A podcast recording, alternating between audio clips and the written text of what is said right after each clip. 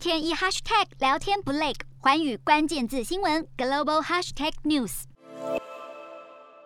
面对中国势力增强和北韩发展飞弹，日本一再强化与西方盟友的安全合作。二十号，日本防卫大臣岸信夫与外务大臣林芳正透过视讯会议与法国外交部长勒德里安及国防部长帕利会谈。岸信夫表示，印太地区持续存在单方面以武力改变现状的企图。日本与法国所处的安全环境越来越严峻且不稳定，两国同意强化安全合作，提升在印太地区的双边合作程度。会后，两国声明提到，四名部长一同研严肃关切南海、东海局势，同意坚定反对单方面以武力改变现状的企图。他们也确认台海和平稳定的重要性，同意呼吁有关方面和平解决两岸议题。另外，继这个月初美日国防外交。首长二加二会谈后，日本首相岸田文雄将在华府时间二十一号进行就任后与美国总统拜登的首场重要会谈，双方将讨论中国势力增强、北韩飞弹以及俄罗斯对乌克兰的意图。由于中国日益独断，使人警惕，台海局势紧绷，乌克兰情势引发忧心，